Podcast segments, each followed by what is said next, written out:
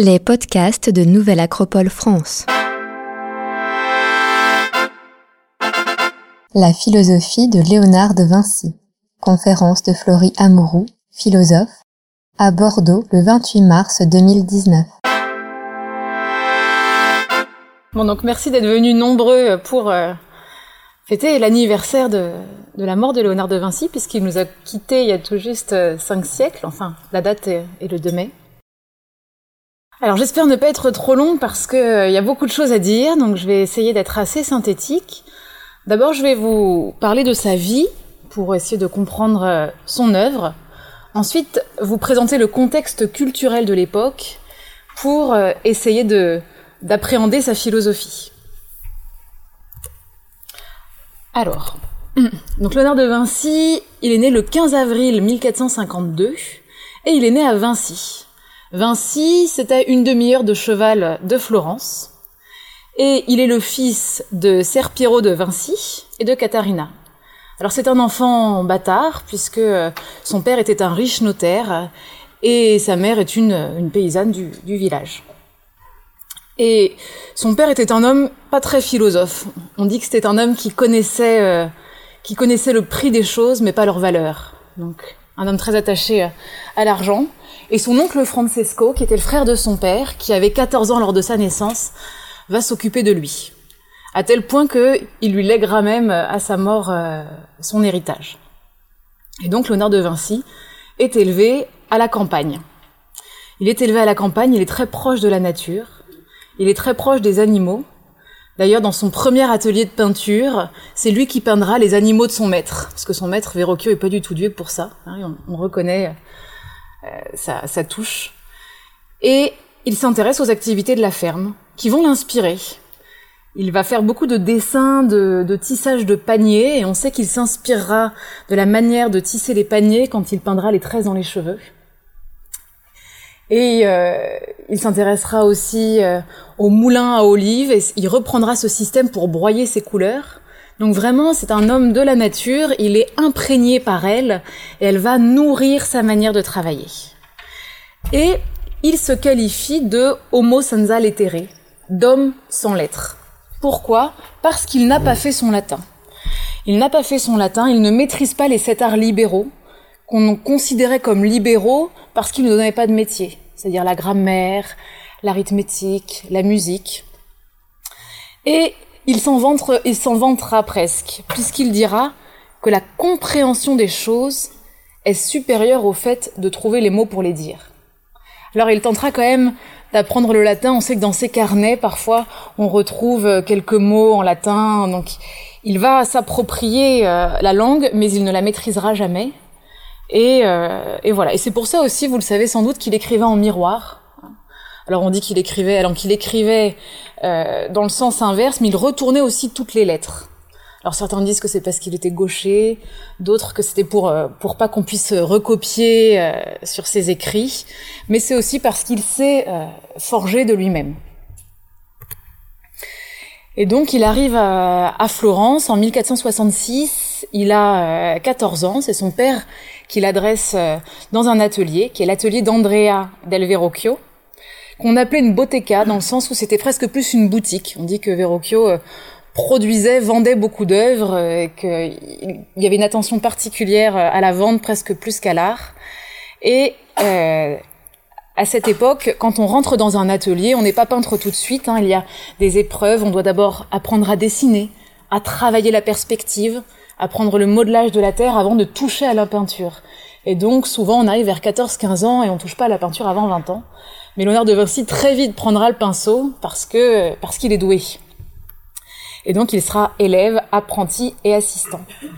Et à cette époque, les, les, jeunes élèves et apprentis servent souvent de modèle. Et Verrocchio a fait cette sculpture de David qui est assez connue et euh, dont le modèle est Léonard. Donc on a une petite idée du visage qu'il avait lorsqu'il était euh, adolescent. Le premier portrait qu'il va peindre dans l'atelier de son maître, c'est le portrait de Ginevra de Bensi, qui était en fait la, maîtresse de, de, Bembo, qui était Bembo était un platonicien et euh, il aura avec elle un amour courtois.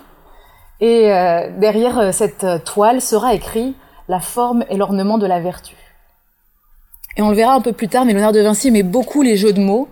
Et donc, elle s'appelle Ginevra, et l'arbre qu'il peint derrière est un ginévrier.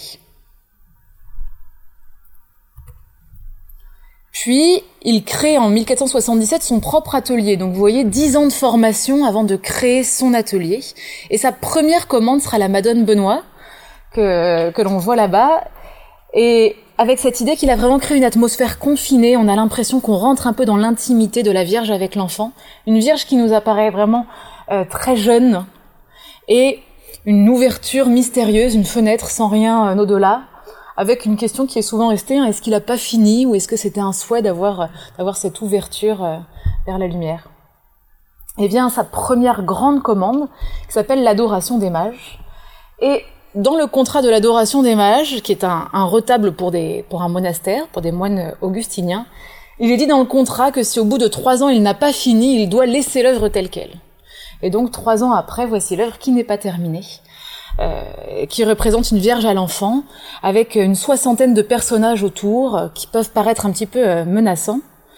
Et je vous propose de regarder au bout de la flèche, parce qu'au bout de la flèche, c'est Léonard de Vinci, c'est qui s'est peint lui-même, c'est son autoportrait. Et il joue un rôle un peu particulier, il joue le rôle de médiateur, où il est un petit peu à l'extérieur de la scène, il regarde le public et il invite le spectateur à regarder la scène. C'est intéressant d'avoir toutes ces images de lui jeune parce qu'on a vraiment l'image de l'autoportrait de Turin. On a l'impression qu'il est né avec des cheveux blancs et une longue barbe. Et donc voilà, d'avoir ces images du David et de son autoportrait pour le voir, euh, le voir, euh, le voir jeune. Et puis à cette époque, il commence ses premiers dessins techniques. À cette époque, à Florence, on vient de construire le dôme. C'est Brunelleschi qui vient de construire le dôme, qui reste aujourd'hui un des plus grands dômes euh, qu'on ait. Et euh, à l'époque, pour construire le dôme, on sait qu'il y a eu énormément de travaux qui avaient été faits avec des montages de grues et qu'il participait également à monter l'orbe, c'est cette grosse boule en or qui est tout en haut du dôme. Et on pense que voilà que tout ça aussi, ça va l'inspirer dans ses dans ses premiers dessins euh, techniques. On a au centre une pompe à eau. Il s'intéresse beaucoup à l'eau. Hein. Il est, comme je vous l'ai dit, il y avait beaucoup de rivières. Il est né dans la nature. Il y aura beaucoup de choses autour de l'eau. Et euh, à côté, c'est un, dessin pour ouvrir les barreaux pour se libérer de prison, puisqu'il fera un très bref euh, séjour euh, en prison. et personne ne voudra jamais concevoir cette machine parce qu'on pense qu'il veut aller chez les jeunes filles et donc, euh, voilà, on lui refusera la construction de cette machine. Et comme vous le voyez, hein, il écrit en miroir, on voit les, écrits en miroir.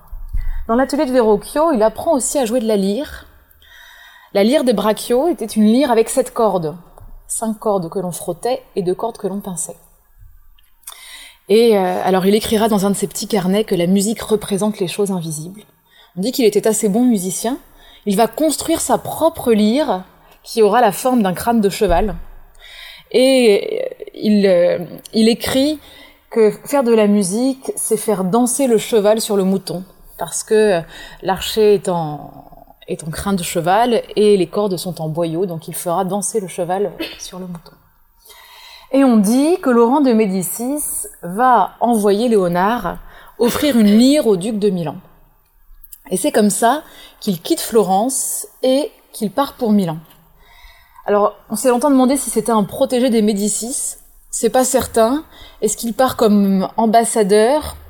On ne sait pas. Ce qui est, à l'époque, on, est en train de construire la chapelle Sixtine au, Vatican et, les Médicis vont pas proposer Léonard, ils vont proposer d'autres artistes. Donc, quelles sont exactement les raisons de son, départ? Il y a une, voilà, part de, de mystère.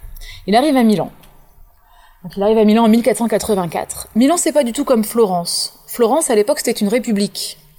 Milan est une cité-État féodale qui est gouvernée par les Sforza et dont le duc est Ludovic Sforza. Sforza pourquoi? Parce qu'il prend la ville par la force. Il, euh, il, sort les Visconti de la ville et il prend la ville par la force. Et à l'époque, euh, de grandes fêtes sont organisées en l'honneur des Sforza et donc Léonard de Vinci est invité à venir jouer de la lyre parce qu'on joue de la lyre, lorsqu'on récite les textes, les poèmes de Politien, les hymnes orphiques, et donc il est invité pour, euh, pour jouer de la lyre.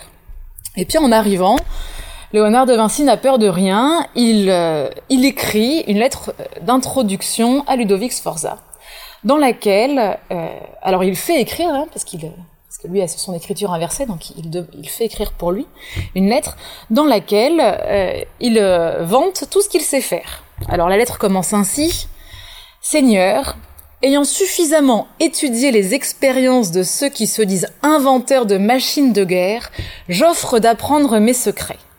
Et là s'ensuit une très longue liste de choses qu'il n'a jamais faites mais qu'il dit savoir faire et qui sont essentiellement des machines de guerre. Alors il explique pouvoir construire des boulets de canon euh, qui font euh, dix fois la taille de ceux qui ont déjà été construits, de pouvoir euh, créer un pont-levis avec un système qui n'existait pas encore, enfin bref. Et il termine sa lettre en disant J'entreprendrai l'exécution du cheval de bronze qui sera gloire immortelle à la mémoire de votre père. Et c'est la fameuse histoire du cheval Sforza. En fait, euh, on va lui commander un cheval qui fait trois fois la taille d'un cheval, euh, ce qui fait 7 mètres de long, et ce qui nécessite euh, pour de 75 tonnes de bronze. Et donc il va se plonger dans l'étude des chevaux, on a de nombreux dessins, et au début il rêve de faire un cheval qui se tient sur les deux sabots arrière. Sauf que 75 tonnes de bronze sur deux sabots, il se rend très vite compte que c'est pas possible, et il va revenir à une forme beaucoup plus euh, classique. Et il va aller jusqu'à euh, construire le modèle d'argile, qui fait donc ses 7 mètres de long, et jamais le cheval le cheval de bronze ne verra le jour parce qu'entre-temps, Milan entre en guerre contre la France et a besoin du bronze pour façonner des armes, et donc le cheval ne sera finalement jamais, euh, jamais créé. Et, euh, et Michel-Ange se moquera beaucoup de Léonard à ce sujet. Ce sera un sujet de, de moquerie. Et donc à Milan, il euh, vit dans un atelier à la Corte Vecchia. La Corte Vecchia, c'est l'ancien palais des Visconti. Donc c'est un grand palais. Pourquoi un grand palais? Ben Parce qu'il est en train de construire un cheval qui doit faire 7 euh, mètres de long, et donc il a besoin d'un espace euh, assez important. Et c'est à ce moment-là qu'il va rencontrer euh, deux hommes qui vont jouer un rôle très important dans sa vie qui vont l'accompagner quasiment jusqu'à sa mort. Le premier, c'est Tommaso Massini, Zoroastre, qui est un alchimiste. Zoroastre appartient à l'Académie platonicienne de Florence. Il s'intéresse à l'alchimie. Il aidera Léonard à broyer les couleurs, à trouver les, teintes justes. Il l'aidera aussi à fondre les métaux. Hein, et donc il est là à l'atelier, parce que son rôle, c'est de fondre 75 tonnes de bronze, je vous le rappelle. Et il suivra, euh, voilà, il suivra Léonard jusqu'à la, fin de sa vie. Et c'est à cette époque aussi qu'entre dans son atelier Salaï. Salaï, ça veut dire petit diable. C'est un jeune garçon qui arrive initialement, il a 10-11 ans.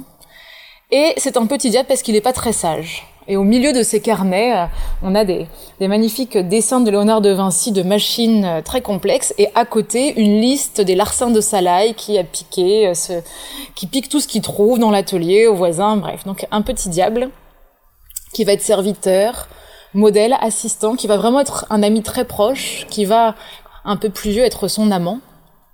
Et on retrouve les traits de Salaï dans de nombreuses toiles, parce que Léonard de Vinci aime, aime les bouclettes, hein, qui lui rappellent les tourbillons de l'eau, et, souvent on retrouve les bouclettes de Salaï, on retrouve la figure de Salaï dans ses toiles. On aura l'occasion de, le revoir.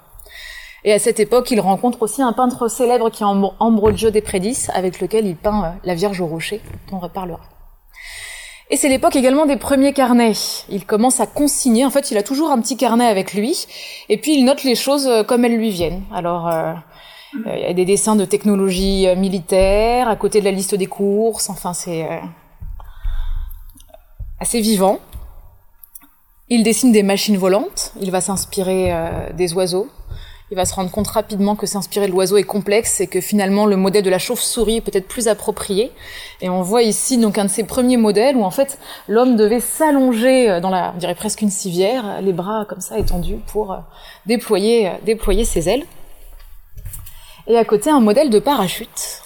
alors pour la petite histoire, il y a une dizaine d'années, un homme a sauté avec le parachute de Léonard de Vinci, qui faisait 100 kilos Hein, aujourd'hui, un parachute, ça fait entre 10 et 15 kilos.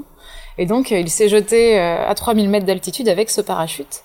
Avec la petite subtilité que Léonard de Vinci avait pas prévu l'atterrissage. Et donc, il y avait à la fin un deuxième parachute qui s'ouvrait pour pouvoir se défaire du premier et pas se le prendre sur la tête. Mais ça a fonctionné, hein, et donc, presque cinq siècles plus tard, le modèle de Léonard de Vinci a permis un saut en parachute. Voilà. Il travaille également à la cité idéale, euh, parce qu'il est en quête d'harmonie, de beau, mais il aime aussi l'ordre. Et à Milan, à cette époque, il y a une peste qui, dévaste euh, la population, avec un tiers de, la population qui va mourir, et il essaye d'inventer une cité dans laquelle euh, il n'y ait pas de problème sanitaire et qui permette en même temps de bien vivre ensemble. La technologie militaire, on en a parlé, avec les services qu'il offre au Sforza. Il commence également ses premiers travaux d'anatomie, ses premières dissections.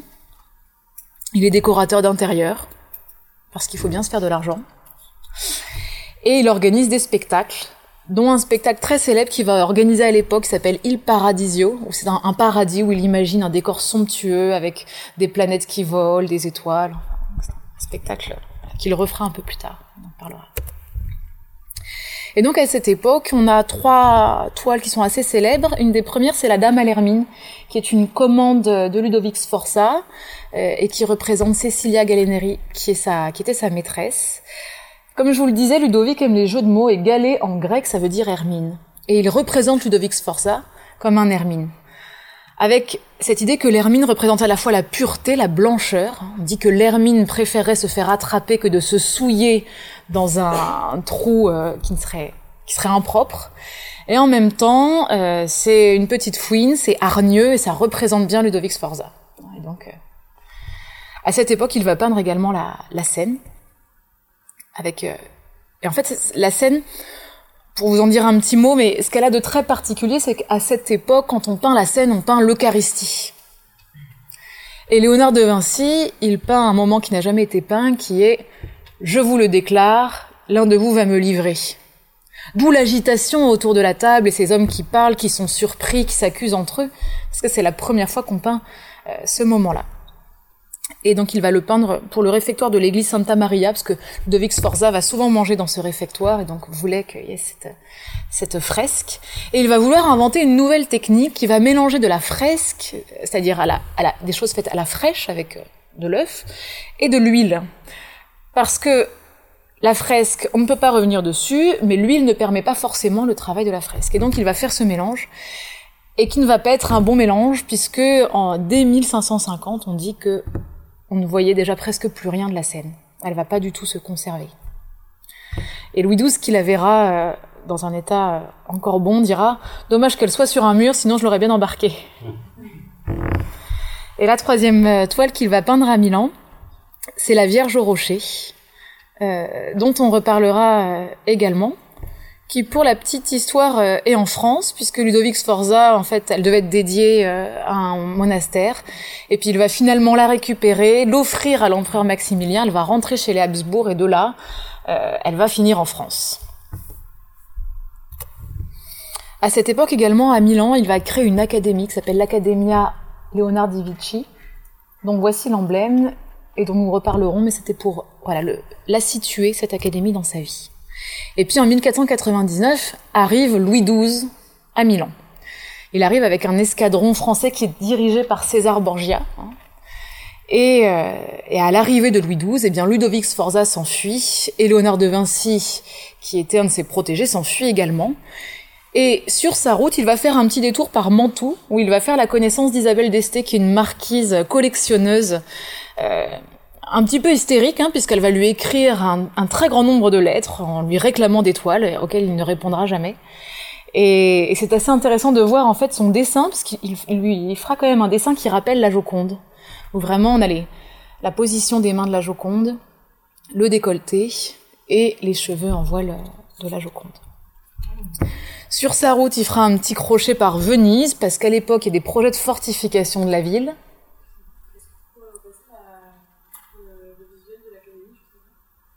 Je vais revenir dessus, à un moment je vais vous l'expliciter.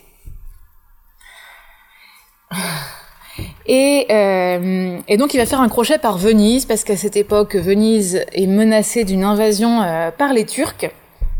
Et donc, il va se proposer à travailler un projet de fortification de la ville. Hein. donc, on voit certains schémas qu'il avait établis. Et puis, finalement, il va conclure qu'avec les crues, c'est pas possible. Il avait pas tort. Et à Venise, il va également s'intéresser à l'imprimerie. Et quand il euh, développera ses travaux d'anatomie, hein, ses, recherches dans l'imprimerie lui seront très utiles euh, pour voir comment euh, imprimer ses dessins. Il rentre à Florence. À cette époque, lui est commandé la Vierge Sainte Anne et le Christ. Il mettra deux ans à faire le premier dessin, mais on dit que le jour où il va ouvrir l'église avec les premiers dessins, ben, pendant deux jours, toute la ville défilera pour venir voir son dessin. C'est l'époque aussi où lui est commandé la Joconde. À cette époque, il va tenter de dériver l'Arno. L'Arno, c'est le fleuve qui traverse Florence, qui va jusqu'à Pise, et qui arrive, euh, donc, euh, qui se jette dans la mer. Et donc Florence et Pise étant en guerre, il veut dériver le fleuve pour que le fleuve n'arrive plus à Pise. Bon, après deux mois de travaux, des milliers d'hommes morts et de fonds investis, le, le projet va être euh, finalement abandonné. Il va faire des travaux d'architecte, des travaux d'ingénierie. À cette époque-là, à Florence, il y a un mur qui est fissuré, on appelle Léonard de Vinci. Il dit bon, ben là, il y a un risque de glissement de terrain, il faut faire ça, et puis, euh, et puis euh, tout le monde exécute euh, ses propositions. Et c'est à ce moment-là qu'il va se mettre au service de César Borgia. César Borgia, donc, qui est arrivé avec Louis XII à Milan. César Borgia, c'est le, le, fils du pape Alexandre VI, et on dit que c'était un sacré conquérant dont la devise était César ou rien. Et Machiavel dira qu'il arrive avant même qu'on ne sache d'où il est parti. Il va ainsi conquérir une grande région de l'Italie et devenir duc de Romagne.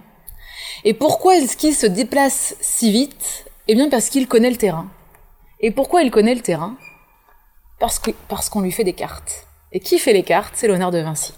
Léonard de Vinci qui part avec son petit carnet explorer la région, la nature, et euh, avec un passeport établi euh, par euh, César Borgia, qui il va établir des cartes, il va proposer des techniques militaires.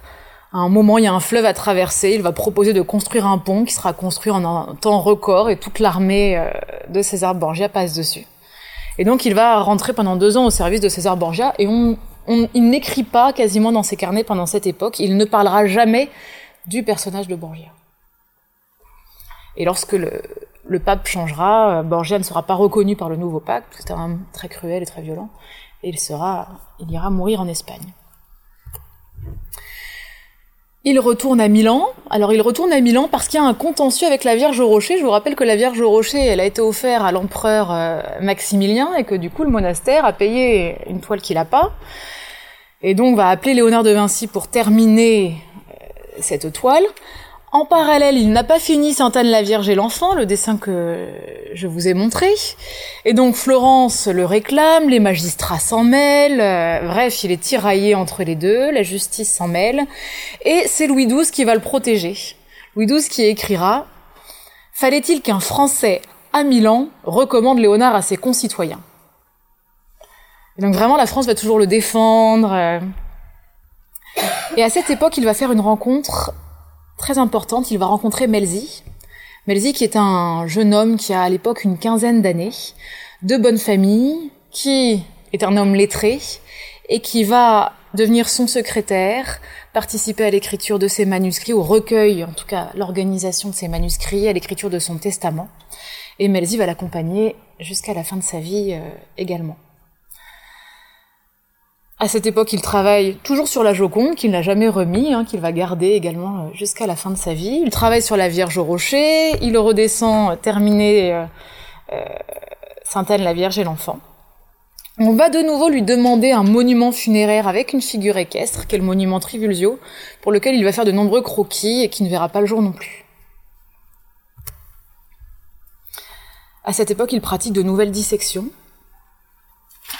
On alors il dit dans un de ses carnets qu'il a disséqué une trentaine de corps. Il va s'intéresser euh, énormément au système vasculaire, à la fécondité, essayer vraiment de comprendre comment euh, les choses fonctionnent. Et il va à Pavie, donc Pavie c'est une ville à côté de Milan, suivre les, les, les cours d'un anatomiste. En fait, ils vont faire un, un travail d'équipe. Hein. L'un dissèque et Léonard dessine. Et Léonard de Vinci dirait euh, que pour utiliser des mots, il faudrait vraiment vouloir donner cours à des aveugles, mais que sinon, mieux vaut faire des dessins. Parce qu'à l'époque, on a les premiers travaux d'anatomie qui sont faits à l'époque euh, des Grecs, hein, avec Hippocrate ou Galien, c'est que des écrits, il n'y a pas de dessin. Il trouve ça complètement idiot d'aller expliquer l'anatomie avec des écrits. Et donc c'est et donc c'est à cette époque-là aussi voilà qu'il va vraiment essayer d'imaginer comment il pourrait euh, créer un livre d'anatomie avec les méthodes d'imprimerie qui ne verra pas non plus le jour. À cette époque aussi, il s'intéresse euh, il dédie un carnet entier à l'eau, en fait, à l'eau, au déluge, au tourbillon, aux manières de pomper l'eau, au mouvement de l'eau. Et puis en 1512, les Médicis rentrent à Florence avec Jean de Médicis qui deviendra le pape Léon X qui sera appelé à Rome et Julien de Médicis qui deviendra un prince à Rome et ils appelleront Léonard à Rome à cette époque. Il va habiter au Vatican, il va habiter le Belvédère, il a des activités assez mystérieuses, peu d'œuvres si ce n'est le Saint Jean-Baptiste qui est peint à cette époque est une commande du pape. Et euh, c'est à cette époque aussi qu'il fait de nombreuses expériences avec Zoroastre dans un laboratoire. On sait qu'il travaille avec certains métaux. On n'en sait pas beaucoup plus. Puis vient la fameuse année 1515. Alors si je vous dis 1515, vous me répondez tous Marignan. Et en fait, on, oublie parfois ce que c'est Marignan. Et Marignan, c'est l'arrivée des Français, euh, nouvelle arrivée des Français à Milan et la chute des Sforza. Et donc, euh, François Ier, qui va voir ses toiles, qui en a entendu parler de Louis XII, va inviter Léonard de Vinci en France. Et c'est comme ça que, après l'été 1516, après la, chute des neiges, puisqu'il faut traverser les montagnes, il part en France, où là, on va l'installer au Clos Lucé, qui est dans un, un petit château dans la vallée de la Loire qu'on peut visiter. Il aura euh, un salaire, enfin, et il part avec trois toiles. Il part avec la Joconde, Saint Jean-Baptiste, Sainte Anne la Vierge et l'Enfant. Et donc ce sont les, quatre toiles qu'on a euh, au Louvre, hein, celle-ci, euh, plus la Vierge et l'Enfant. À cette époque, il peint très peu, il dessine un peu, il devient paralysé de la main droite il est gaucher. Euh, et il va s'entretenir tous les jours avec François Ier. Tous les jours, pendant plusieurs heures. On ne sait pas ce qu'ils se disent, un peu comme d'être un maître avec un disciple avec lequel il échange. Tous les jours, il s'entretient avec François Ier et il entreprend de classer ses documents, puisqu'à l'époque, il y a au total une treizaine de feuillets, des feuillets libres, des petits carnets. Rien ne constitue une œuvre complète, puisque tout est euh, un peu dissolu. Et donc il va vouloir entreprendre de classer euh, ses documents. Et il meurt le 2 mai 1519. Le 2 mai 1519, il a 67 ans. La légende raconte, peut-être que vous l'avez déjà entendu, qu'il meurt dans les bras de François Ier. Alors c'est assez symbolique, c'est pour dire que François Ier l'avait vraiment reconnu et était très présent, puisque François Ier, le lendemain, le 3 mai, signe un édit royal à Saint-Germain et que c'est pas possible à l'époque euh, qu'il ait été euh, dans la vallée de la Loire le jour de la mort de, Léonard de Vinci. Léonard de Vinci était vraiment un homme juste, il va laisser un testament très juste. Il va laisser ses œuvres, ses peintures à Melzi. Il va euh, laisser à Salaï une partie de son patrimoine. Il va laisser son manteau à sa servante et il va laisser de l'argent à ses frères alors que plusieurs années plus tôt, ses frères lui auront fait un procès, parce que quand son oncle Francesco va léguer à Léonard de Vinci toute sa fortune, les frères qui vont pas supporter ça vont intenter un procès à Léonard de Vinci, et lui, à sa mort, il lègue de l'argent à ses frères. Donc vraiment, un homme juste et, magnanime. Et le jour de sa mort, il est assis à son bureau, il, écrit sur ses petits carnets, et on dit que la dernière phrase qu'il aurait écrite est la soupe refroidie, parce que sa servante va l'appeler pour le dîner. Et donc il va écrire au milieu d'une réflexion, je ne sais plus laquelle, la soupe refroidie. Donc voilà, un homme, un génie, mais un, un génie euh, aussi simple. Et il dira aussi, alors que je croyais apprendre à vivre, j'apprenais à mourir. Donc, une pensée à la fois très spirituelle sur le passage et en même temps cette soupe qui, qui refroidit. Alors, on va rentrer un petit peu plus dans le contexte culturel et philosophique de l'époque. Déjà, la Renaissance, qu'est-ce que c'est? En 1453, c'est la chute de Constantinople. Constantinople est assiégée par les Ottomans. Et donc, les réfugiés vont se disperser en Europe.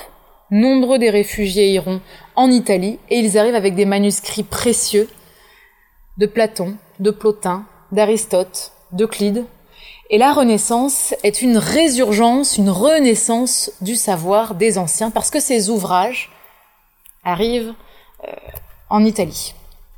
Et à cette époque va être euh, créée l'Académie platonicienne de Florence, qui est une académie créée par Côme de Médicis, et qui sera dirigée par Marcille Ficin. Marcille Ficin, c'est lui qui va traduire euh, en latin les œuvres de Platon, d'Aristote, euh, les œuvres dont on a parlé, mais aussi les œuvres d'Hermès Trismégiste. Et dans cette académie, il y aura de grands penseurs comme Pic de la Mirandole. Et plus qu'une académie platonicienne, on dit qu'elle est néo-platonicienne, parce qu'elle fait remonter la généalogie platonicienne à avant, à Pythagore, à Hermès Trismégiste, c'est-à-dire à des, à des, à des pensées, à des penseurs et des philosophes plus anciens. Et elle va intégrer le christianisme. Comme disait euh, Platon, hein, le monde des idées se reflète dans la création. Eh bien, le christianisme, c'est pareil. Hein, monde de Dieu se reflète dans la création. Donc, va vraiment y avoir un parallèle qui va être fait, une intégration du christianisme. Un autre homme euh, qui va marquer cette époque et qui va beaucoup inspirer Léonard de Vinci, c'est Alberti. Alberti, il est architecte, on dit que c'est le Vitruve florentin. Hein. en fait, Vitruve, c'était un architecte romain du 1er siècle avant Jésus-Christ. Et Alberti va écrire L'apprentissage des arts se fait par la raison, on y passe maître par la pratique. Et donc le peintre est plus qu'un simple artiste ou quelqu'un qui pratique de ses mains, il est un penseur, il est vraiment un penseur, quelqu'un qui fait appel à sa raison pour pouvoir ensuite mettre en application. Et donc la peinture euh, nécessite une réelle démarche euh, géométrique, hein, et on le voit d'ailleurs dans la scène, il y a une très très belle perspective, avec cette idée que c'est l'harmonie, le rapport des mesures justes qui fait la beauté. Hein, D'où le nombre d'or, euh, et, donc ça, c'est vraiment Alberti qui va, qui va amener cette idée et qui va faire du peintre un homme euh, d'harmonie, qui permet l'harmonie du monde. Et donc Alberti va inspirer les proportions de l'homme de Vitruve. Puisque pour Vitruve, l'homme est un modèle d'harmonie. Et l'architecte doit s'inspirer de l'homme dans ses constructions. Et Vitruve écrira ce que Léonard de Vinci reprendra. Quatre doigts font une paume, quatre paumes font un pied, six paumes font un coude, bref, et comme ça il décline tout le corps humain. Ce rapport juste et harmonieux est en lien avec le nombre d'or. Et pour cela, en fait, Léonard, quand il va euh, décrire son homme de Vitruve, il va s'inspirer de ce qu'on appelle la suite de Fibonacci. Je ne sais pas si vous connaissez cette suite. C'est une suite de nombres où chaque nombre est égal à la somme des deux précédents. 1 plus 2 égale 3, 2 plus 3 égale 5, 5 plus 8 égale 13. Et le rapport de chaque nombre avec le précédent tend vers le nombre d'or. Autrement dit, 5 sur 3 environ égal à 13 euh, sur 8 environ égal et on tend vers le nombre d'or 1,61. Et donc, c'est la divine proportion, et tout l'homme de Vitruve est euh, construit à partir de cette divine proportion. Un autre penseur de l'époque euh, important pour Léonard, c'est Luca Pacioli. Luca Pacioli, c'est un moine franciscain, mathématicien, qui va euh, écrire sur la divine proportion, avec cette idée que si elle est aussi juste, c'est parce qu'elle est divine, c'est parce qu'elle vient, elle vient d'en haut, elle vient de Dieu.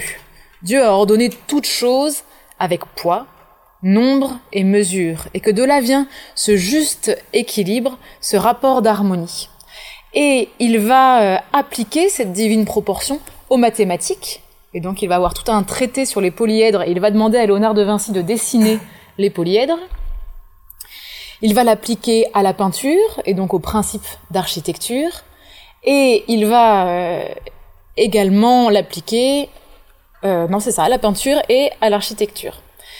Et c'est avec lui que Léonard de Vinci va fonder l'Accademia di Vici.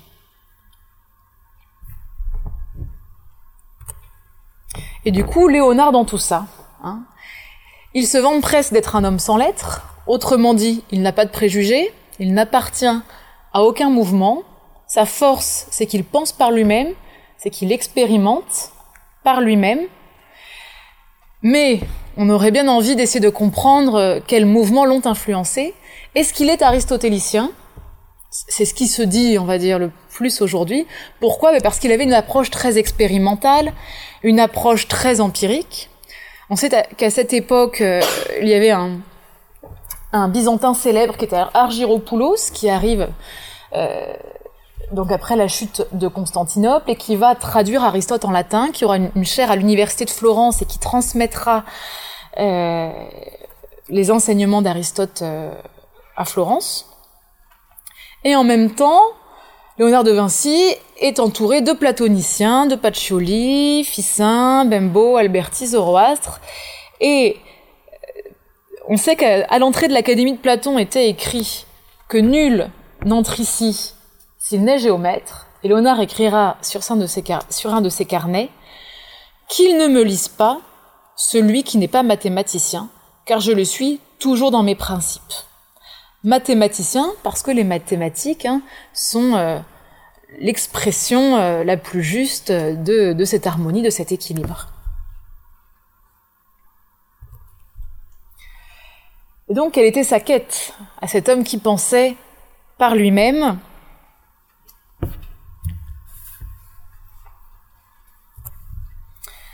Léonard de Vinci se dit disciple de l'expérience. Comme je vous le disais, il ne se contente pas de lire ce que les autres ont écrit ou de, de, ses préjugés, il va vraiment expérimenter par lui-même, il va interroger. Il va interroger la nature, et dans ses petits carnets, il marque dix mois. Et sa philosophie est dite naturelle dans le sens où il est inspiré par Dame Nature. Et il dira que ceux qui s'inspirent d'un modèle autre que la nature, maîtresse des maîtres, peine en vain. Donc vraiment, il est inspiré par la nature, qui est un guide féminin, une maîtresse euh, féminine, et qu'il faut donc euh, euh, approcher dans une posture qui est vraiment une posture assez yin, de réception, de captation, de mise à l'écoute, écouter la nature l'observer. Et parce qu'il n'a pas de préjugés, son esprit euh, peut accueillir ce que lui dit la nature. Vraiment partir sans préjugés et dans une posture euh, d'accueil, d'observation. D'où cette citation, toute notre connaissance découle de notre sensibilité et de notre capacité d'écoute, d'observation, de captation. Et cela ne peut se faire que de manière solitaire, parce que ça nécessite d'aller chercher vraiment en soi une ouverture pour rentrer en contact intime avec les éléments que l'on étudie et euh, ainsi aller vers une compréhension intime et profonde des choses qui ne soit pas juste euh, une, une couche superficielle d'idées reçues. Et donc, si L'expérimentation peut être considérée comme plutôt euh, aristotélicienne dans le sens où c'est une technique d'approche assez empirique, hein, il est dans la matière, il teste.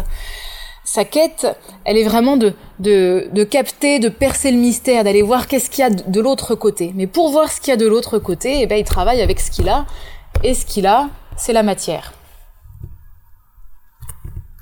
Alors on pourrait se demander pourquoi il était si brouillon, pourquoi autant de toiles inachevées? Pourquoi dans ces carnets il y a la liste des courses euh, à côté euh, de la machine euh, de guerre la plus coriace qui soit? Et, pourquoi tant de toiles inachevées hein, Et pourquoi autant de procès? À la fin, dans les contrats qu'il signait, il y avait toujours hein, si à telle date vous n'avez pas fini. Enfin, eh bien parce qu'il veut tout explorer. Il veut tout explorer. Pour lui, on ne peut tendre vers un savoir universel sans comprendre dans le détail. Et il va beaucoup critiquer les anatomistes qui veulent, comme il dit, avoir terminé avant d'avoir commencé. Et donc il va avoir vraiment le souci, c'est quelqu'un de très méticuleux, il a le souci du détail, au détriment peut-être du fait d'achever euh, ses œuvres. Et il écrira que toute chose doit être réexaminée, réexplorée, explicitée, et ouvre une multitude d'autres voies à explorer. Autrement dit, dès qu'on découvre quelque chose, on lève le voile sur autre chose, et ça ouvre euh, de nouvelles perspectives, et on n'en finit jamais. Et c'est pour ça qu'il y a, a des carnets. Il a commencé un carnet où il voulait que ce carnet soit celui sur l'ombre et la lumière. Et en fait, trois pages après, il traite d'autres choses. Parce qu'en fait, en, expérimentant sur l'ombre et la lumière, il va découvrir euh, des éléments qui vont l'éclairer sur d'autres recherches. D'où le fait que beaucoup de choses paraissent inachevées, ou euh, c'est cette volonté vraiment d'aller euh, dans la globalité qui vont, on va dire, le freiner pour achever ses œuvres. Peut-être que s'il avait eu un temps un peu plus long, il aurait pu reconstituer, puisque son projet à la fin de sa vie, c'était de reconstituer et d'essayer de, mettre de l'ordre pour avoir des écrits sur des thèmes et de pouvoir avancer. Et il va vraiment faire un travail par analogie, c'est-à-dire un travail qui n'est pas du tout analytique. Il dit pas aujourd'hui chapitre 1 je traite de ça, chapitre 2 je traite de ça. Pourquoi? Parce que tout est interrelié, tout est intriqué. Et donc il traite de chaque élément en considérant le fait que cet élément appartient à un grand tout plus vaste. Et le fait qu'il l'exprime finalement plus dans sa peinture, ou en tout cas que c'est ce qui soit le plus resté, c'est parce qu'à travers la peinture, il peut faire une synthèse. Puisqu'il ne fait pas appel aux mots, que c'est pas des, pas comme un carnet ou quelque chose d'écrit ou de découpé, là il va vraiment pouvoir faire une synthèse il dit aussi hein, que la musique est le reflet des choses euh, invisibles, donc par l'art, il va pouvoir amener une synthèse qu'il ne peut pas avoir par ses écrits qui, eux, sont complètement brouillons. Et euh, pour accéder à la vérité, pour accéder à ce qui est, il y a une nécessité d'explorer toutes les facettes.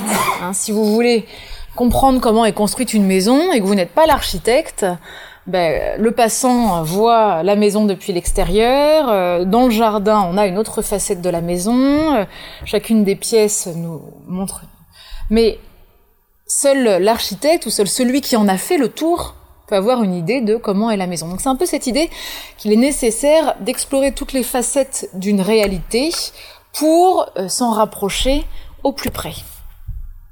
Et donc comment on y accède? Euh, Pour le comprendre, on va revenir sur le paradigme de la ligne de Platon. Pour Platon, il existe une vérité une, une réalité unique, qui appartient au monde invisible, qu'on ne peut pas euh, expérimenter, mais qui se reflète dans notre monde, dans le monde visible. Mais qui se reflète en donnant différentes images. Par exemple, je vais vous demander de fermer les yeux. Je vous demande tous de fermer les yeux. Et vous allez euh, vous représenter l'idée d'une table. Qu'est-ce que l'idée d'une table? Et là, vous avez tous des tables qui, différentes qui vous apparaissent devant les yeux.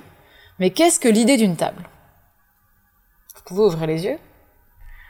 On ne peut pas se représenter l'idée d'une table sans voir apparaître une table. C'est quoi l'idée d'une table? Bon, bah, c'est quelque chose autour duquel on se retrouve, un support de travail, enfin vous voyez, mais en fait quand je vous parle de l'idée d'une table, on voit une table. Pourquoi? Parce que on ne voit pas l'idée, on voit les objets, on voit les images, on voit leur représentation dans le monde matériel. Et si on a l'idée d'une table, eh bien, il y a plusieurs concepts de table. Il y a des tables basses, il y a des tables de salle à manger, des tables d'orientation. Il y a différents objets, différents types de tables, à trois pieds, à quatre pieds, à huit pieds. Et puis il y a les images hein, du catalogue Ikea. Ben là, c'est un peu pareil. Pour remonter à l'idée, nous, ce qu'on a comme euh, outil de travail, ben, ce sont les objets, ce sont les images. Et on travaille comme ça avec la matière dans le monde de l'expérience pour essayer de remonter aux idées, c'est-à-dire aux principes euh, premier pour essayer euh, de remonter en fait aux lois universelles. C'est l'idée qu'il y a quelques lois universelles qui régissent l'univers et que ces lois, elles s'expriment euh, dans la matière et qu'elles sont, sont toujours les mêmes lois. Mais comme on ne peut pas aller faire l'expérience de ces lois, on fait l'expérience de leur expression. Et ainsi, on a une réelle analogie entre le microcosme et le macrocosme. Autrement dit, les lois sont les mêmes en haut et en bas. Les lois qui régissent l'univers sont les mêmes lois qui régissent l'homme. D'où le fait que l'architecte doit s'inspirer de l'harmonie de l'homme, puisque ce sont les mêmes lois. Et c'est ainsi qu'il est écrit sur le temple de Delphes euh, en Grèce, quand on dit connais-toi toi-même et tu connaîtras l'univers et les dieux, c'est parce que nos lois sont les mêmes que les lois de l'univers et des dieux. Et Léonard de Vinci écrira quand il étudiera euh, l'homme, si l'homme a en lui une armature d'os pour sa chair, le monde a ses rochers, homme et monde offrent une grande analogie. Une analogie parce que ce sont les mêmes lois. Et donc, euh, il, écrira dans, un, de ses petits carnets, hein, ce qui est en haut est comme ce qui est en bas, qui est une phrase euh, qui avait été écrite par Hermès Trismégiste. Et donc, euh, on le retrouve très bien dans ces deux tableaux. Donc, on va revenir sur la Vierge au rocher. Alors, la Vierge au rocher, pour vous donner une petite idée de la commande initiale, hein, on a commandé à, Léonard de Vinci une Vierge à l'enfant avec des anges. Bon, en fait, il a fait que ce qu'il voulait, hein, c'est bon. Et donc, nous avons euh, la Vierge avec l'enfant Jésus, Saint Jean-Baptiste, qu'il représentera dans de nombreuses toiles, et l'ange Et on voit qu'en fait, ce n'est pas du tout l'enfant Jésus qui est au centre, c'est euh, Saint Jean-Baptiste qui est au centre de la toile. Et qu'est-ce qui fait Saint Jean-Baptiste Il lève les mains vers le ciel. Alors là, Haut-Tseu disait euh, quand le génie montre la, lune, l'idiot regarde le doigt. Mais on peut aussi suivre le, doigt de Saint Jean-Baptiste et il montre le ciel et Marie rappelle ce qu'il y a en bas. Hein. C'est vraiment ce qui est en haut et comme ce qui est en bas, ce qui est en bas. Et, euh, on, voit bien hein, que, cette, peinture n'est pas du tout centrée sur la Vierge à l'enfant, mais vraiment sur le Saint Jean qui rappelle euh, le monde d'en haut. Et on le retrouve également dans le Saint Jean-Baptiste dit Bacchus, puisqu'il y a deux Saint Jean-Baptiste, hein. il y a celui qu'on a vu tout à l'heure qui était la commande du pape Léon X à Rome, et puis il va y avoir euh, ce Saint Jean-Baptiste-là, qui ressemble plutôt à Bacchus, à Dionysios, avec euh, certains éléments, alors on ne sait pas est-ce que Léonard de Vinci les avait peints, Certains disent qu'ils ont été rajoutés plus tard parce qu'au XVIIe, euh, les peintures de la mythologie gréco-romaine se vendait mieux que les tableaux religieux. Bon. Toujours est-il qu'il a une tierce dans la main à la place d'une croix, une jupette euh, en panthère et une couronne. Euh. Et alors on retrouve les traits de Salaï, c'est toujours euh, le visage de Salaï. Et il nous montre très clairement que ce qui est en haut est comme ce qui est en bas, avec ses deux doigts qui sont pointés. Hein. il ne tient pas, il tient très clairement. Il montre le sol et il montre le ciel. Et donc si la vérité est une, rien ne s'oppose.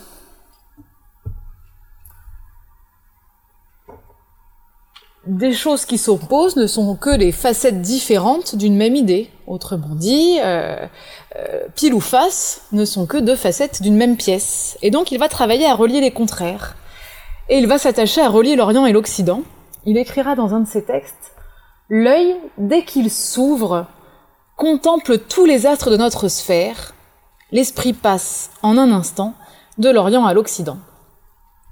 Et, comme il avait écrit une lettre au Sforza en vantant ses mérites, il va écrire une lettre au sultan Bazazet, Bazagé, pardon, euh, où il va proposer de construire un pont de construire un pont donc au niveau de la Corne d'Or, hein, donc au niveau de l'actuel Istanbul, et il dira que son pont sera tellement haut qu'un voilier pourra euh, y passer avec ses, voiles déployés.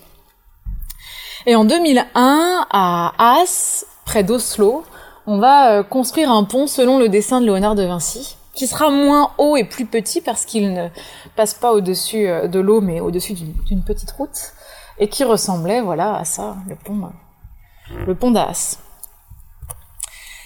Il va euh, également essayer de relier, en tout cas il va beaucoup euh, dessiner et écrire sur le fait que l'homme est tiraillé entre le désir et la peine. Tiraillé entre les aspirations de son âme et ses pulsions. Avec comme ça on a plusieurs figures doubles, hein, donc on voit le désir, l'homme jeune avec un lys, et la peine, un homme plus âgé avec euh, une sorte de, fouet en, jonc. Et il écrira également sur euh, l'opposition entre la vertu et, l'envie, avec l'idée que euh, la vertu s'oppose à l'envie qu'elle suscite, l'envie d'être vertueux, d'où la nécessité d'avoir un moteur qui soit vraiment vraiment pur. Et donc euh, voilà, il travaille, il dessine, il y a plusieurs croquis sur sur ce tiraillement entre ces, ces deux aspirations de l'âme. Et donc, c'est ce tiraillement entre la crainte et le désir, la crainte de la sombre caverne menaçante et le désir de voir si la caverne recèle quelques merveilles. Et on est vraiment là face au mystère, face à l'inconnu, face à la caverne. On a peur d'y aller et en même temps on a envie d'y aller. Et c'est cette, euh, ce tiraillement, cette opposition qui vont mettre en tension, mettre en mouvement et finalement donner envie d'avancer, d'aller investiguer. Et on a cette image, alors c'est euh, une toile inachevée de, Saint Jérôme qui se tient devant une, grotte et, euh, qui se, fouette parce qu'il est comme ça complètement tiraillé entre la crainte et le désir. Et donc relier les contraires, c'est également relier lumière et ombre. Comme je vous le disais, il a dédié un carnet entier sur l'ombre et la lumière, avec l'idée qu'il n'y a finalement pas la lumière et l'ombre. Il y a lumière et l'absence de lumière. Et il dira que l'ombre est la suppression de la lumière. L'ombre, c'est quoi? C'est la sombre caverne menaçante. Et la lumière, c'est ce qui bannit les ténèbres. La lumière, c'est cette force spirituelle, immatérielle, imperceptible, qui bannit les ténèbres. Et euh, donc ces trois phrases se suivent dans son carnet. Hein. La lumière primitive est la cause qui éclaire le corps ombreux. Donc la lumière primitive, hein, c'est c'est vraiment l'esprit, et le corps ombreux, c'est c'est la matière sans esprit. Et éclairer le corps ombreux, c'est l'idée d'aller mettre de la lumière, d'insuffler l'esprit dans la matière. Et donc il va essayer de relier comme ça l'esprit et la matière, et finalement de relier Platon et Aristote avec, vous reconnaissez sûrement cette, euh, ce zoom sur l'école d'Athènes, qui est une toile de Raphaël, hein, qui n'est pas une toile de Léonard de Vinci. Pour la petite histoire, Raphaël, quand il va représenter Platon, il va reprendre les traits de Léonard de Vinci. On reconnaît les traits de l'autoportrait de, Turin.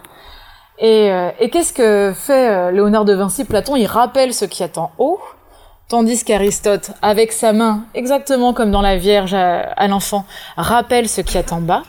Et donc il relie vraiment l'esprit et la matière. Léonard est à la fois platonicien et aristotélicien. Il expérimente dans la matière pour comprendre, comme on le disait, les lois de l'univers, et en même temps, il scrute, malgré la crainte, avec le désir, dans la caverne, pour y mettre de la lumière, pour l'éclairer de son esprit. Et reliait vraiment, voilà, l'esprit et la matière. Et c'est là, en fait, toute... Euh, tout le, challenge qui est donné à l'homme, c'est de relier l'esprit et la matière, et c'est ce que représente en réalité l'homme de Vitruve. Pourquoi? Parce que l'homme de Vitruve, il est inscrit dans un cercle et dans un carré. Et en fait, d'un point de vue euh, pédagogique ou esthétique, il n'y a aucune logique à ça. Il faut savoir que quand on représente l'homme pentacle dans un cercle, le centre du cercle, c'est le pubis. Et Léonard de Vinci, pour pouvoir euh, mettre l'homme de Vitruve à la fois dans le cercle et dans le carré, il va devoir mettre le centre au niveau du nombril. Et c'est la première représentation qu'on a comme ça, parce qu'on en avait avant euh, chez les pythagoriciens, où on en avait des hommes euh, pentacles. Mais jamais le centre ne tombait au niveau du nombril. Mais c'est parce qu'il y avait cette nécessité d'intégrer l'homme de Vitruve et dans un cercle et dans un carré. Pourquoi? Qu'est-ce que symbolise le cercle et le carré? Pour son ami Pacioli, il y a vraiment deux figures principales sans lesquelles on ne peut rien représenter. Il y a la perfection du cercle et il y a la structure du carré. Et les deux sont nécessaires. Le cercle qui symbolise le ciel, l'esprit, l'unité et la structure du carré qui, elle, symbolise la matérialité, la terre et, de fait, l'imperfection. Et l'homme est constitué de cette double nature. Il a cette part en lui divine, liée à la perfection euh, du cercle, euh, son esprit, et là, et il est fait de matière, hein, il, est, il travaille euh, dans la matière, il appartient au carré. Et donc l'homme a cette double nature où il aspire sa partie divine et il avance, il vit ses épreuves dans la matière. Et donc, toute la question est de savoir euh, comment l'homme peut-il relier ces deux natures, c'est-à-dire euh, travailler avec sa nature divine tout en agissant dans le monde.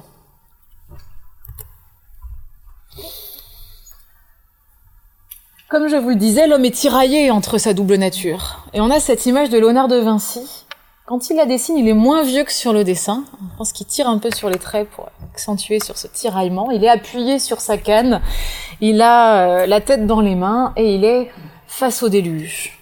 Face au déluge parce que c'est le fait de faire table rase de, nos convictions, de nos idées reçues qui permettent d'avancer euh, dans cette lutte entre euh, notre double nature. Et donc à partir de 1510 à Rome, il y a toute une série de dessins comme ça euh, sur le déluge. Et il écrit sur le déluge Considère l'espoir et le désir qu'éprouve l'homme de se rapatrier et de retourner au chaos primordial. L'âme du corps humain désire toujours retourner à son mandataire. Donc le chaos, le chaos, qu'est-ce que c'est? Ben, Le chaos, c'est rien. Le chaos, c'est tout. C'est retourner au tout, potentiel et voir à partir de là ce que l'on peut, ce que l'on veut, ce que l'on souhaite devenir. Donc la nécessité par le déluge de faire table rase pour aller puiser au fond et devenir, devenir euh, en faisant avec notre double nature et de voir vers quelle nature on souhaite euh, tendre. Il dira aussi L'eau ronge les montagnes et comble les vallées. Si elle le pouvait, elle réduirait le monde à une sphère parfaite. Hein, on revient sur, sur, le, sur la perfection euh, du cercle qui symbolise le ciel, l'esprit et l'unité. Donc faire table rase pour refaire l'unité, refaire l'unité en soi, parce que si notre nature est double, nous sommes une unité constituée de cette double nature. Et donc le déluge, c'est pas quelque chose de négatif. Le déluge, c'est vraiment un processus de transformation, d'anéantissement des idées reçues, des chaînes qui nous entravent pour se perfectionner. Et donc, qui dit déluge dit destruction, reconstruction, destruction, reconstruction, c'est-à-dire le mouvement. Et le mouvement, c'est le principe de toute vie. Et ça, il va l'écrire plusieurs fois dans ses carnets. Hein. Le mouvement est le principe de toute vie. Et on revient sur l'image, euh, sur son, sur l'emblème de l'Académie de Léonard de Vinci, où on retrouve comme ça des entrelacs, des tourbillons, des cercles, avec, on a l'image du cercle au centre, on a le carré que l'on retrouve avec les quatre coins. Sur ces entrelacs, on reconnaît à plusieurs endroits le signe de l'infini, de l'éternel recommencement, avec tout qui est en mouvement, en mouvement perpétuel, avec à la fois le symbole de l'infini et de l'unité avec et le cercle au centre. Il y a une idée vraiment de cyclicité, de mort, de renaissance, de, de déluge, de destruction, de reconstruction à l'infini, toujours en mouvement pour devenir. Et donc pour devenir, oui, mais pour devenir quoi? Et pour devenir l'homme nouveau, c'est-à-dire l'homme plus vertueux.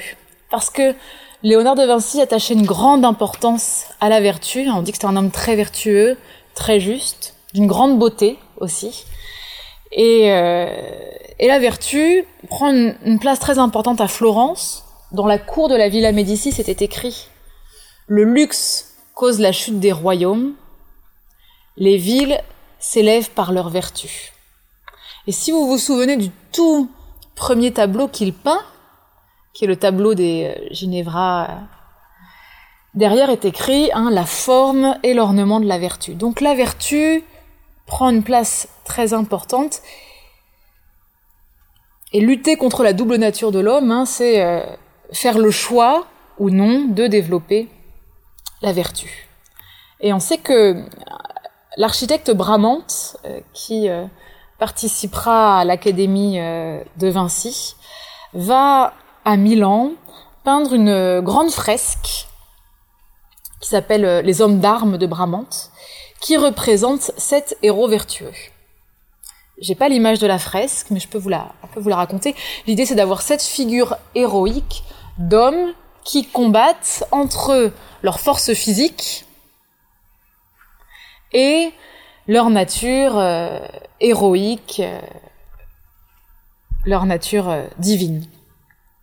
Et à l'entrée de cette salle où est peinte les hommes d'armes, il y a deux bustes de bustes qui montrent quelle réaction on peut avoir face à la condition humaine finalement, d'être tiraillé par cette double nature. La première euh, réaction, c'est celle d'Héraclite, d'Héraclite qui pleure. La deuxième réaction, c'est celle de Démocrite, de Démocrite qui rit. Et la figure d'Héraclite, c'est la figure, vraiment, de reprendre la figure de Léonard de Vinci. En fait, on reconnaît vraiment les traits de l'homme de Vitruve. Et dans un de ses petits carnets, Léonard de Vinci écrit si tu veux représenter un homme qui pleure, tu lui feras les sourcils froncés. Enfin bref, il décrit exactement la manière dont Bramante va représenter ce buste d'Héraclite sous les traits euh, euh, de Léonard de Vinci. Et sous les traits de Démocrite, nous avons la figure de Bramante. Et donc la question, c'est quelle posture devant euh, devant cette double nature de l'homme hein, Est-ce qu'on en pleure? Est-ce qu'on en rit? Ce que propose, euh, ce que propose Léonard de Vinci, c'est en fait d'agir, d'agir, agir. Dans quel sens?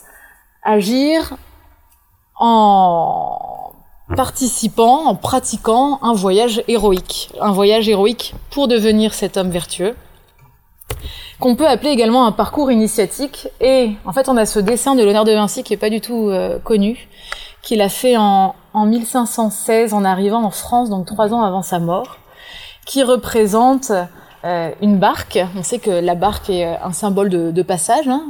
En, Égypte notamment, il y avait la traversée du Nil qui nous permettait de passer du monde visible au monde invisible. Et donc on a ce symbole de la barque avec un loup qui tient dans sa main gauche, qui tient dans sa main gauche le gouvernail, qui tient une boussole dans sa main droite il y a un rayon qui part de la boussole et qui va vers un aigle solaire aux, ailes déployées avec une, couronne. Un arbre qui euh, correspond au mât et une, euh, une voile euh, dans lequel souffle, souffle le vent. Et ce que, ce que symbolise ce, ce dessin, qui est le dernier, le dernier dessin que nous verrons, c'est vraiment l'idée de l'homme qui euh, fais-le à traverser pour aller vers sa nature divine, vers sa nature héroïque, et qui, pour cela, doit affronter les flots, les torrents, on voit, on voit l'eau, les tourbillons, mais qui n'est pas seul puisqu'il est porté à la fois par l'arbre, qui symbolise l'arbre de la connaissance, par l'esprit qui souffle dans les voiles et qui se dirige vers ce symbole de l'aigle. On sait que l'aigle est un symbole de la nature divine de l'homme, puisque l'aigle est celui qui se rapproche du soleil sans se brûler les ailes. Et donc voilà, on a ce, dessin qui, euh, qui euh, enfin, que je trouve euh, en tout cas très, très puissant. Et, et donc voilà probablement quelle était la quête de l'honneur de Vinci, ou en tout cas c'est comme ça que l'on que, interprète euh, son œuvre dans notre, dans notre association. Et il est écrit en bas du dessin, celui-là ne peut pas errer qui est conduit par une étoile. Celui qui est guidé par une étoile ne peut pas errer.